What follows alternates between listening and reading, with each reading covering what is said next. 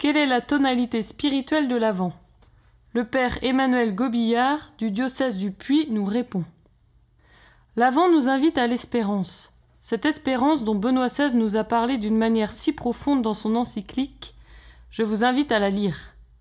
C'est dans l'espérance que nous sommes sauvés. Le message de Benoît XVI est très fort, très actuel.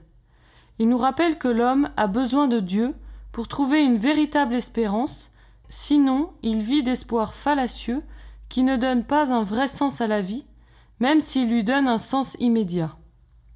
Les cimetières sont là pour nous rappeler que de tels espoirs s'évanouissent comme de la fumée, et que donc, pour trouver un sens à notre vie, il faut trouver une véritable espérance. C'est justement ce que les chrétiens ont apporté au monde, et cette espérance chrétienne qui frappait déjà le monde païen pendant les premiers siècles, car elle était source de joie et source d'une paix vécue à travers la patience.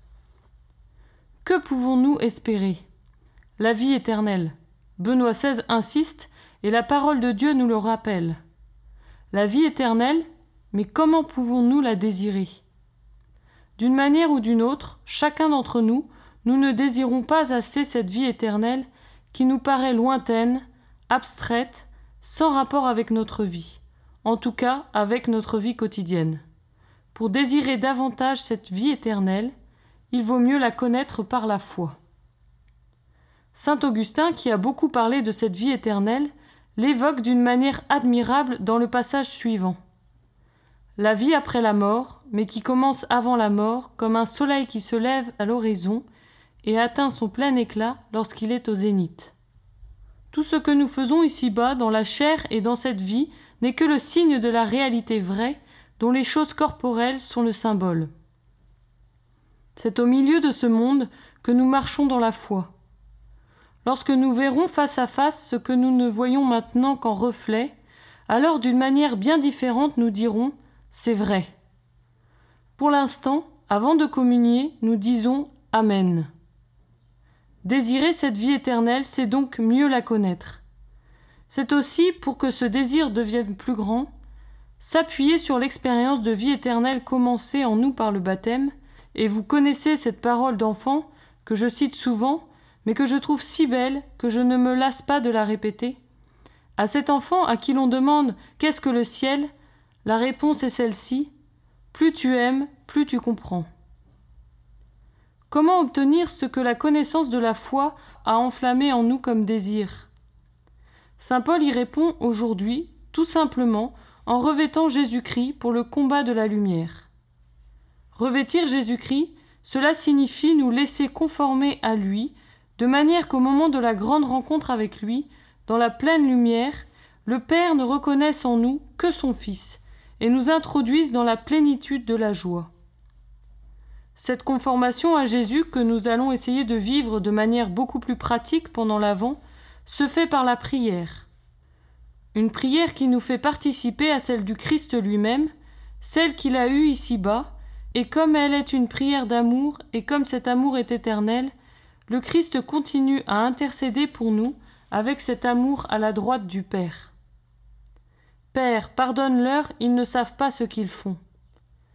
Et cela explique la patience de Dieu par rapport à nos fautes. Revêtir Jésus-Christ, c'est aussi le recevoir par la foi dans les sacrements. Je vous ai parlé de celui de l'Eucharistie, où nous nous laissons transformer par lui à la mesure de notre Amen, dont a si bien parlé Augustin.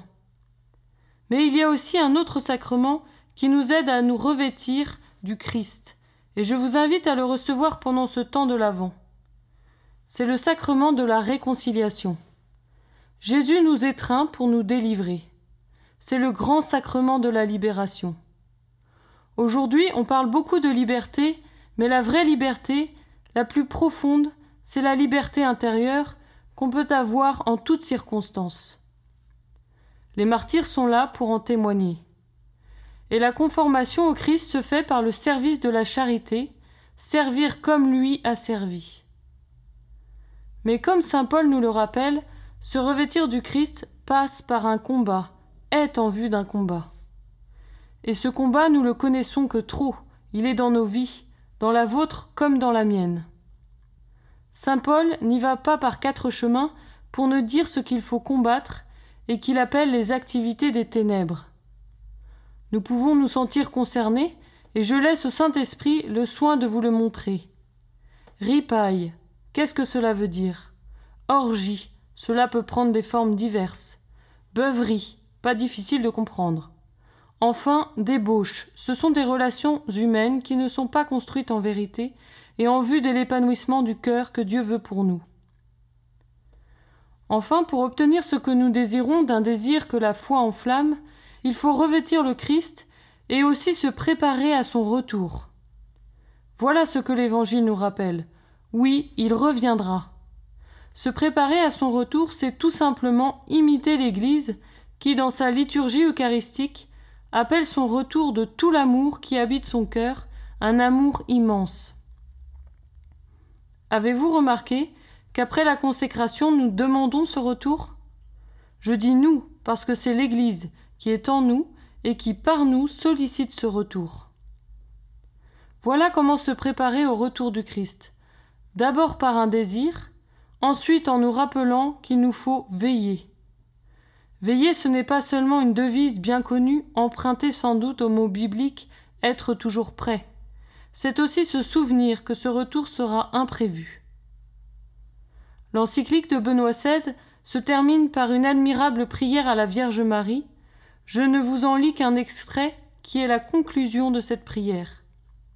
Et pendant ce temps de l'Avent, permettez-moi de vous inviter à nouveau à méditer cette encyclique et cette prière qui la conclut. Sois sans crainte, Marie. À l'heure de Nazareth, l'ange t'avait dit aussi Son règne n'aura pas de fin. Il était peut-être fini avant de commencer. Non, près de la croix, sur la base de la parole même de Jésus, tu étais devenue la mère des croyants. Dans cette foi, qui était aussi, dans l'obscurité du samedi saint, certitude de l'espérance, tu es allé à la rencontre du matin de Pâques. La joie de la résurrection a touché ton cœur et t'a uni de manière nouvelle aux disciples, appelés à devenir la famille de Jésus par la foi. Ainsi tu fus au milieu de la communauté des croyants qui, les jours après l'ascension, priaient d'un seul cœur pour le don du Saint-Esprit et qui le reçurent au jour de la Pentecôte. Le règne de Jésus était différent de ce que les hommes avaient pu imaginer. Ce règne commençait à cette heure et n'aurait jamais de fin. Ainsi tu demeures au milieu des disciples comme leur mère, comme mère de l'espérance.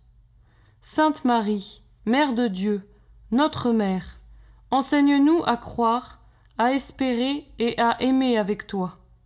Indique-nous le chemin vers son règne. Étoile de la mer, brille sur nous et conduis-nous sur notre route.